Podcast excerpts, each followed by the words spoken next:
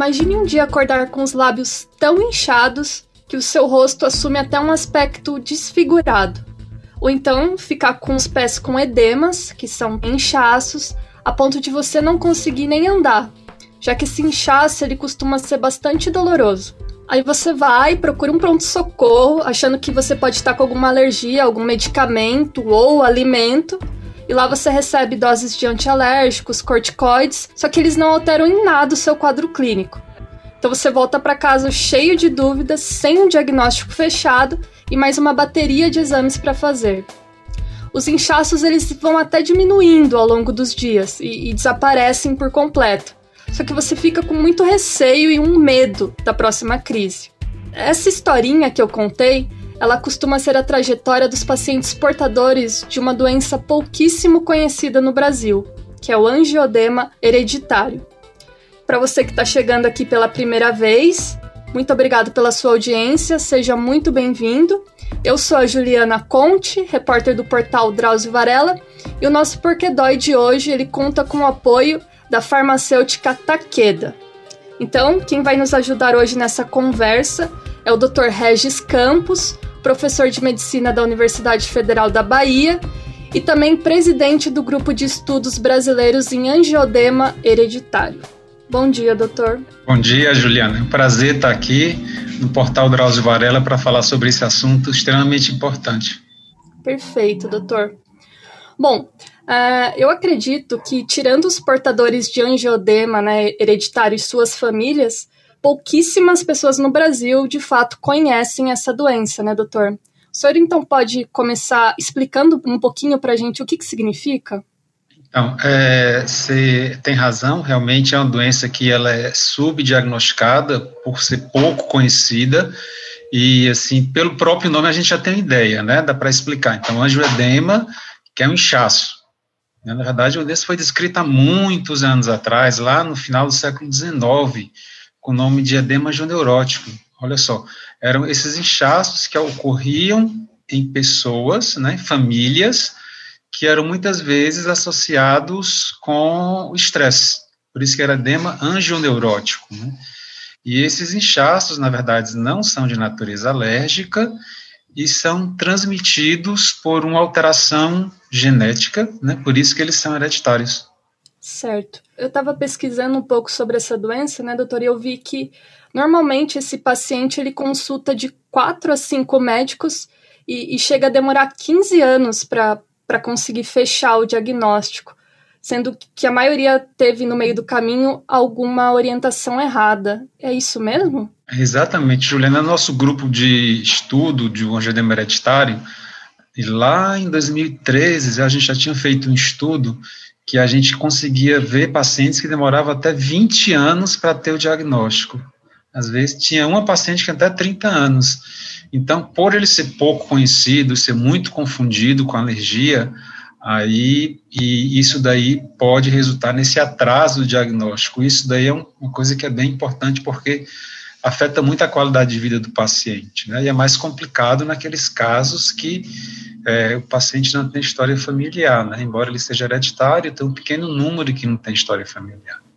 Doutora, eu entendi que tem por trás é, essa questão genética, mas por que, que esses inchaços ocorrem assim? É de uma hora para outra?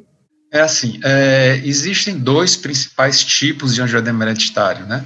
Tem esse angioedema hereditário, foi descrito lá, como eu falei, no final do século XIX, que era o edema angioneurótico, que é devido à mutação numa proteína que a gente chama de imidodicianoesterase, né? É, o que, que essa proteína faz? Normalmente ela controla vários sistemas do nosso organismo que fazem com que as coisas ocorram de maneira é, coordenada, né? Então, quando você tem algum trauma, isso daí é esse sistema ele é desencadeado, mas essa proteína controla. Quando você tem situações de estresse, situações de infecções, os pacientes com edema hereditário, eles têm uma mutação, né? É, essa, essa mutação não é em todo o gene, porque os pacientes são o que a gente chama heterozigotos, né? Ou seja, metade do material genético tem alteração. Então, por isso que a manifestação é mais tarde. Outra coisa que é muito importante é que existem muitos tipos de mutações, né, ou variações no gene que está associado com essa proteína. Então, as manifestações clínicas, elas variam muito de família para família, e até mesmo dentro da própria família, tem irmãos que têm é, a mesma mutação, mas que têm sintomas um pouco diferentes, porque pode ser que é, influências ambientais contribuam também para a expressão da doença. No ano 2000, foi descrito um outro grupo de angioedema hereditário pelo pesquisador da Alemanha, que a gente chama de angioedema hereditário sem alteração no inibidor de sinoesterase, que foi o primeiro descrito. Esse daí tem um sintoma muito parecido, ocorre mais em mulheres, mas a mutação são em locais diferentes. Na verdade, já existem seis mutações descritas e tem pacientes que a gente não consegue ainda identificar essa mutação. Então, por isso que é importante, né, doutor, saber desse histórico familiar, né, e dessa questão da hereditariedade na hora do diagnóstico, né? Exatamente. Então, uma das coisas que dá pista para a gente é exatamente essa, essa história que o paciente fala, ah, eu tinha, tem um irmão que tem a mesma coisa, a minha mãe tinha isso, ou então tive um avô que tinha isso daí. Então, essa história familiar é uma pista muito importante mas como eu falei anteriormente, em torno de 25% dos casos, 20 a 25%, o paciente pode ser o primeiro, né? Ou seja, a mutação aparecer primeiro naquele paciente. Mas a presença de história familiar é uma pista bem importante, porque na alergia você não vai ter esse componente tão importante assim, nesse tipo de inchaço. E normalmente, doutora, por exemplo, essa crise, ela ocorre assim, eu acredito, do nada, né? E, e, daí, como eu comentei, acho que até confunde um pouco, pensa que é alergia a alguma coisa. E, e daí, nesse caso, né, quando ele já vai, procura alguns médicos, mas não consegue entender o que ele tem, qual que é o especialista que vocês recomendam que a pessoa tem que ir, se desconfiar, enfim, dessa doença? O especialista que trata os pacientes com angioedema hereditário é o especialista em alergia e imunologia, né, o alergista imunologista. É o especialista indicado para tanto diagnosticar como acompanhar esses pacientes. E, doutor, eu também lembro que, que há alguns anos eu, eu fiz uma matéria sobre essa condição para o portal e, e o paciente ele relatou que ele fez diversos testes, exames, passou com vários médicos, né, até infectologista que, que não tem nada a ver. É, só que daí, no fim, quando ele finalmente encontrou um médico que desconfiou né, da doença, ele disse que foi só preciso fazer um exame de sangue específico. Eu queria que o senhor comentasse, né, como que se faz hoje o diagnóstico do angiodema? Então, é, primeira coisa que a gente desconfia do angiodema hereditário é justamente aquilo que a gente conversou, né?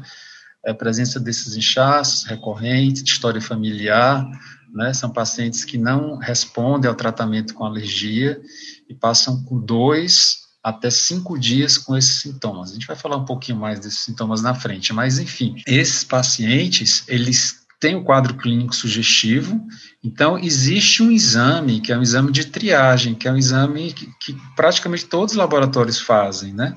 Que é o complemento C4, exame de sangue comum. Então você pede esse complemento C4, com esse complemento C4, a partir daí você direciona para exames mais específicos. Existe naquele outro tipo do angiodema hereditário, sem alteração nessa proteína, que é o inibidor de senosterase, na verdade, esse C4 vai estar normal. Mas o paciente tem história familiar, então a gente tem que partir para uma avaliação genética mesmo. E, e doutor, agora entrando né, na, na questão dos sintomas, o, o que, que acaba diferenciando esses inchaços? Tem algo que é bastante típico ou não? Então, os inchaços, eles, é, o tempo de duração é dois até cinco dias. Né? Eles, por exemplo, os inchaços da alergia, eles acontecem principalmente no rosto, né, próximo aos, às pálpebras, ao redor dos lábios, né. Nesse caso do angioedema hereditário também pode ocorrer, só que ele muitas vezes se espalha pelo rosto inteiro, e ele é acompanhado de inchaços em outras partes, inchaço nas mãos, nos pés, acompanhado muitas vezes de sintomas abdominais, dor abdominal muito forte, crises abdominais. Então, esse, às vezes, é até um problema nas crianças, que às vezes os pacientes só têm sintomas abdominais. e depois de um tempo que vai apresentar esses inchaços. Né? Então, sintomas de é, os inchaços são mais graves das vias aéreas superiores. E outra coisa que são pacientes, assim, a gente vê muito na história do paciente, que ele chega, ah, doutor, tem um, um tipo de inchaço que eu vou para emergência, uso todo tipo de medicamento para alergia e não melhora. Então, essa é uma pista também que fala muito a favor que seja investigado o angioedema hereditário. E, e doutor, eles, o senhor comentou, né, dessas, da, dos inchaços abdominais que podem ser é, bastante dolorosos, né? E em outra parte do corpo também dói ou, ou não? O inchaço, ele ocorre por causa da liberação pelo organismo, né, por causa desse descontrole de uma substância que a gente chama de bradicinina. E a bradicinina causa inchaço que dói. Né, então, vai depender também da, do, da extensão do inchaço, da localização. É muito é, confundido, assim, é, tem paciente que fala que acha que está até com trombose no braço, então na perna, porque chega a ser doloroso. Né? Então, além de ter o quadro de dor abdominal. E uma coisa que você falou até um pouquinho atrás aí, sobre assim que não tem causa aparente, aparece do nada, isso ocorre em 50% dos pacientes, mas é muito importante a associação do, das crises, né, porque são doenças que evoluem em crises, não são sintomas contínuos, essas crises podem ser desencadeadas por estresse, trauma é muito importante, né? Tem um relato de um paciente que às vezes leva um trauma, tipo, bateu alguma coisa no rosto, na testa, e daí começa a inchar todo o rosto. Ou então o paciente está fazendo algum exercício físico, bate a mão, incha desproporcionalmente ao que o inchaço que seria causado por aquela pancada. Isso é importante. O uso de medicações como anticoncepcionais, medicações para pressão, em alguns pacientes quadro-infecciosos, e mais raramente, o que pode confundir mais, alguns alimentos, pode confundir com alergia mesmo. Esses inchaços coçar não coça, né, doutor? É só mais ficar dolorido. Isso, não coça. Não coça é a sensação que está dolorido e uma sensação que está. A sensação que tem uma coisa que está aumentando mesmo, né? aquele incômodo. Né? E como falei, assim, são sintomas são muito variáveis, né? Podem ter esses fatores encadeantes, mas um grande desafio que eles podem ser imprevisíveis. Doutor, o, o paciente ele consegue, assim, digamos, é, prever, né, que vai estourar uma crise, por exemplo, o senhor falou de trauma, né, às vezes bate o braço, enfim, cai de bicicleta, mas tirando isso, dá para, sei lá, começa a sentir algo estranho ou, ou não? Isso é importante porque tem o que a gente chama dos pródromos, né, ou seja, são sintomas que precedem o aparecimento da crise. Né? Tem um tipo de pródromo, que é aparecimento de manchas vermelhas arredondadas, né, que não coçam, mas que eles têm umas bordas, é como se fosse uma margenzinha vermelha, arredondadinha. Então, logo depois aparece a crise. Tem pacientes que têm uma sensação de dor de cabeça, pode ter uma sensação de ficar muito irritado, pode dar uma sensação de sensação de falta de ar, sem ser falta, falta de ar. Então, esses pródromos é, são, é, digamos assim, os que anunciam a chegada de uma crise. Isso é importante porque isso varia de paciente para paciente. E o paciente já chega para você falando, doutor, é engraçado que antes de eu inchar, eu sinto uma, uma coisa estranha, uma sensação estranha.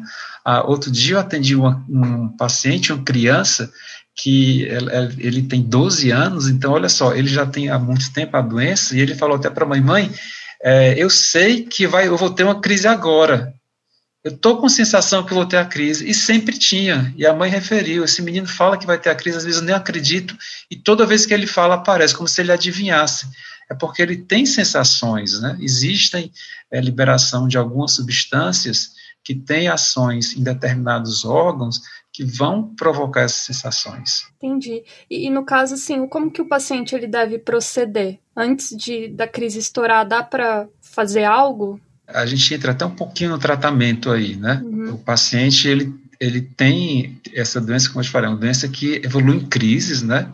Então, a gente tem medicamentos para crise, especificamente, né, que ele vai usar só durante a crise.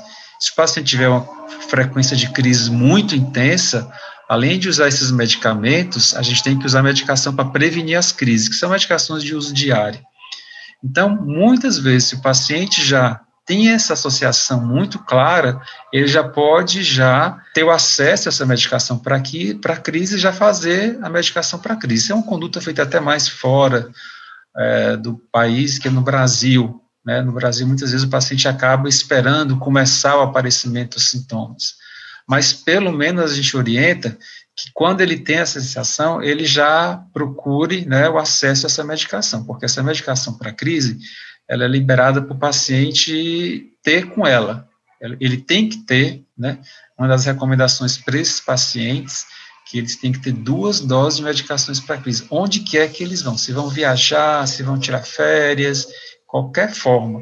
Se ele, por um acaso, né, não tiver a medicação para crise, por algum motivo, ou acabou, ou está no local ele esqueceu, aí ele tem que já se direcionar para o hospital. E, doutor, eu li sobre o edema da glote, né, que é um dos mais, assim, perigosos, né? Queria que o senhor falasse um pouco. Então, edema de glote, né, que a, porque a glote é essa parte, né, que fica entre na parte superior da garganta com a traqueia, né, que é a entrada inicial da parte respiratória. Então, muitas vezes você pode ter o edema, que a gente chama um pouco em cima, que a gente chama edema de vias aéreas superiores, que pode progredir para o edema de glote ou não. Já nesse edema de vias aéreas superiores, ele fechar a respiração. Então, é o sintoma mais grave que existe. Ele não é, não é tão frequente, mas ele é muito imprevisível. Né? E praticamente todos os pacientes que foram a óbito faleceram de edema de glote de vias aéreas superiores e a maior parte dos pacientes eram pacientes que não tinham diagnóstico. Nossa, é perigoso mesmo. É só um outro aspecto importante que, que tem que ser enfatizado, que esse edema de glote, ele não vai responder com as, outros, as outras medicações né, que são tratadas por edema de glote da, de causa alérgica, vamos supor. Tem que ser medicações específicas. Isso é bem importante. Perfeito. Uh, doutor, agora o senhor até comentou um pouco por cima, mas é, falando da, da, qualidade de vida né, desse paciente. Eu acho que fica bem comprometida, né? Porque sempre tem aquele receio de ter uma crise, enfim. É, por exemplo, fazer esporte, assim, jogar bola, andar de bicicleta, é recomendado ou não? Como que funciona, assim? Então, assim, como eu te falei, existem é, intensidades diferentes de acometimento do paciente. Né? Tem paciente que tem sintomas mais frequentes, outros menos frequentes, né, mas o fato é que é uma condição que, de modo geral, diminui muito a qualidade de vida, né, então o paciente, algumas vezes, tem que ter restrições de alguns esportes, eu tenho paciente que passou 10 anos sem ter crise, foi jogar futebol, né, a bola bateu no rosto e teve um inchaço bem intenso, teve que ir para emergência, né, e quase que o paciente ia a óbito, né. Então, isso tudo pode resultar realmente numa queda de qualidade de vida. E uma coisa também, é, além de estar falando de esporte, de atividade recreativa, tem a parte profissional, né? Então, o paciente, por exemplo, é, ele tem um inchaço na mão, se ele trabalha digitando, é um problema. Se ele tem um inchaço na face, por exemplo, né? Se ele está um apresentador, né? Por exemplo, ele vai para a televisão, como é que ele vai participar disso daí? Né? Então, assim, isso é, diminui muito a qualidade de vida. Então, a gente tem redução da qualidade de vida por duas coisas: durante a crise, pela crise por si só, e entre as crises, quando ele não está tendo sintoma, que ele tem o medo de ter crise, ele tem a, as restrições profissionais, as restrições de atividades físicas, né? É, se é uma mulher, a mulher tem medo de passar para a prole, já que é uma doença que é, por ser é, autossômica dominante, heterozigoto, então isso, em termos geral, implica que 50% de chance dos filhos terem a mesma doença. Então, são tudo fatores geradores de estresse que reduzem a qualidade de vida.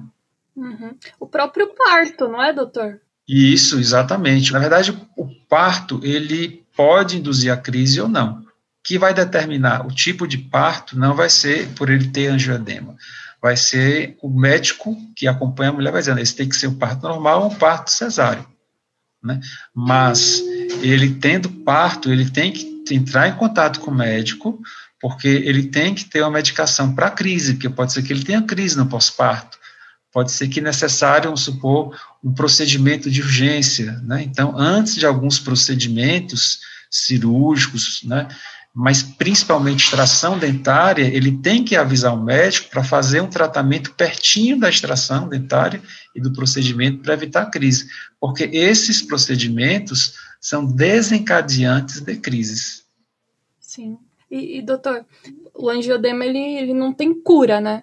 Então, o que que, assim, eu sei que o senhor já comentou meio por cima do, do tratamento, falou dessas medicações de, de crise, mas o que, o que que ele pode esperar, assim, só para dar uma perspectiva, né, para quem, de repente, acabou de receber o diagnóstico ou ainda está meio perdido? É, então, nos últimos anos, né, nos últimos 10, 15 anos, houve um desenvolvimento muito grande de medicações para o angioedema hereditário, né? Então, no início se dava muita ênfase apenas a medicações é, extremamente específicas para crise, né? Depois eles viram que o paciente tinha é, esses medicamentos para crise, mas tinha aquela coisa do medo de ter a crise. Então ganhou a importância né, de você fazer uma medicação para evitar as crises, que a gente chama de profilaxia a longo prazo. Então, hoje em dia, já tem medicações, inicialmente as medicações, elas tinham alguns efeitos colaterais, eram de uso diário, né? Depois passou para medicações duas, três vezes na semana, mas tinham que ser administradas por via endovenosa. E aqui no Brasil foi lançado mais recentemente uma medicação que ele é por via subcutânea, né? Assim.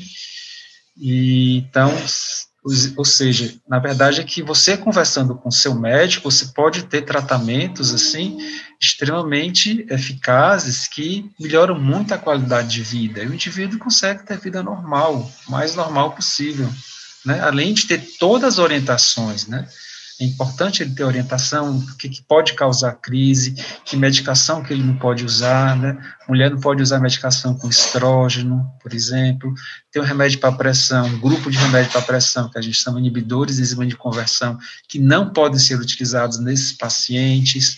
Então, são todas o conjunto dessas orientações e com tratamentos eficazes para prevenir as crises e para as crises, é que fazem com que, mesmo que não seja uma doença que tem cura, ele tenha uma boa qualidade de vida.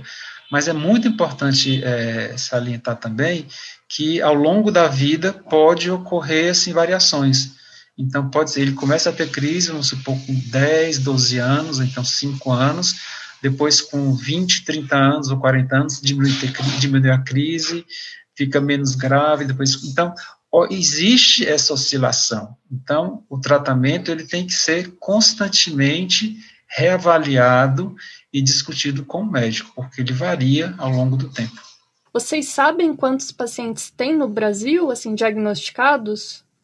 A gente tem em torno de 1.600, 1.800 pacientes né, que estão é, cadastrados na Associação Brasileira de Pacientes Portadores de Angioedema Hereditário, abrange né, mas a, o número de pacientes assim, reais é maior, porque existe esse subdiagnóstico, a frequência estimada é 1 para 50 mil, se a gente for ver a população do Brasil, dá mais de 4 mil pacientes, né? Então, já estão esses outros pacientes.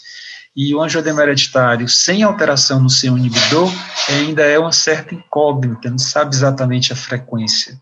Aparentemente, ele é, não é tão frequente, mas está crescendo o número de pacientes de diagnósticos né, do angiodema hereditário sem deficiência do seu inibidor também.